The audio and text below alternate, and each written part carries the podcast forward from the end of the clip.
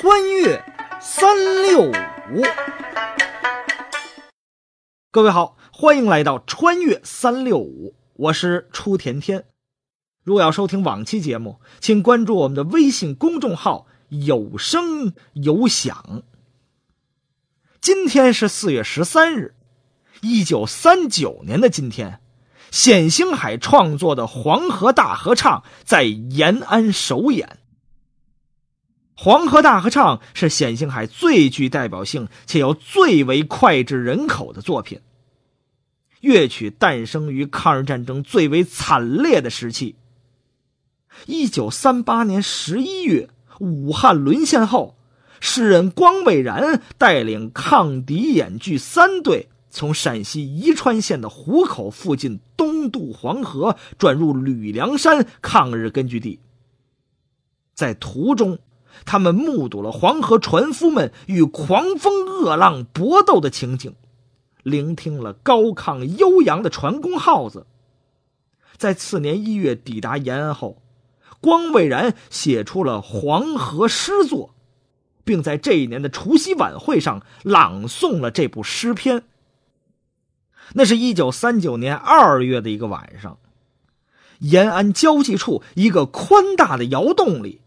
抗敌演剧第三队三十位同志共度除夕。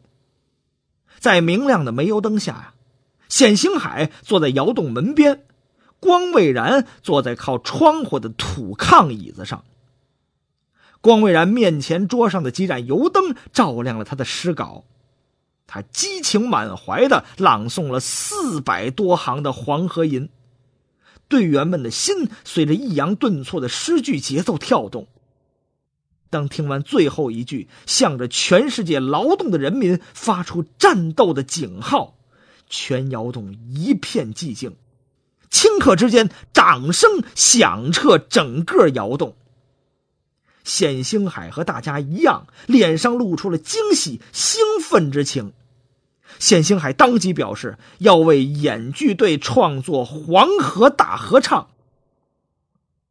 为了创作好这首《黄河大合唱》。冼星海用了将近一个月的时间，向词作者光未然详尽了解抢渡黄河的情形以及船工号子，然后开始默默酝酿。一九三九年三月二十六日至三十一日，六天六夜的时间，冼星海不间断的创作，才完成了《黄河大合唱》的谱曲。一九三九年四月十三日。黄河大合唱由抗敌演剧三队和鲁迅艺术学院音乐系乐队在陕北工学礼堂举行首演，演出非常成功，轰动延安。五月十一日，毛泽东也听了黄河大合唱，连声称好，并特意邀见冼星海。前中国音乐家协会主席、著名作曲家李焕之回忆当年在延安演出《黄河大合唱》，有这样一段很生动的描述：在物质条件极缺乏的边区，要组成一个完备的乐队是谈不上的。当时有什么乐器都尽可能的用上，除了三四把小提琴外，就是二胡、三弦、笛子、六弦琴和打击乐器。没有谱架，就用木板搭起当谱架；没有低音乐器，就自己动手制作。你看那乐队的右脚，立着一具新的武器，那是用汽油铁桶改造的低音胡琴，它发出了雄浑且带有金属共鸣的声音，歌唱黄河的宏伟气概。你再看，在这具新式武器的侧面，又是一具新型武器。它是一个大号的搪瓷缸子，里面摆了十几二十把吃饭用的勺子。当黄河船夫曲的朗诵，那么你听吧，一完，指挥者的手臂一挥呀，这具新式打击乐器就发出哗啦哗啦之声，与管弦锣鼓齐鸣，配合着合唱队的嗨呦哗呦，烘托出万马奔腾之势。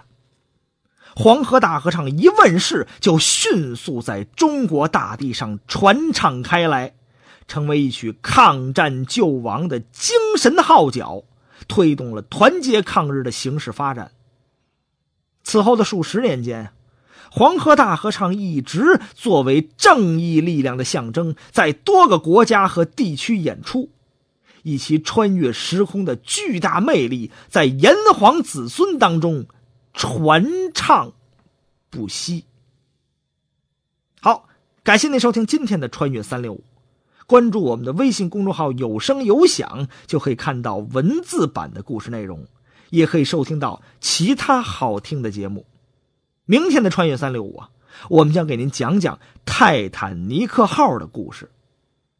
咱们明天再见。